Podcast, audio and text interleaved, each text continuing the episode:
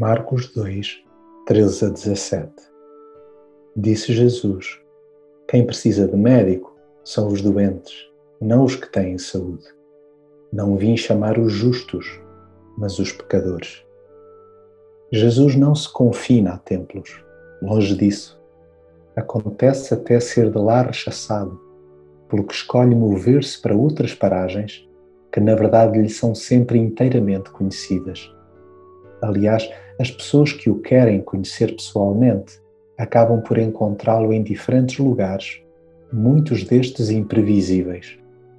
Até porque a sua capacidade para surpreender vidas é inesgotável.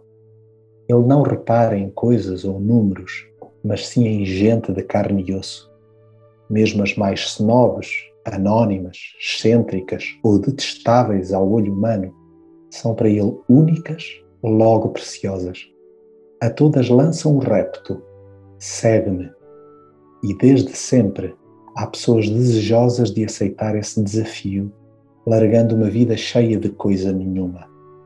As que optam por lhe entregar o seu futuro acompanham-no por tudo o que é lado, acabando, mais tarde ou mais cedo, por lhe abrir a porta de casa, apresentando-lhe os amigos, exatamente como são, incluindo as falhas e ele, todos, convive, sem cerimónias.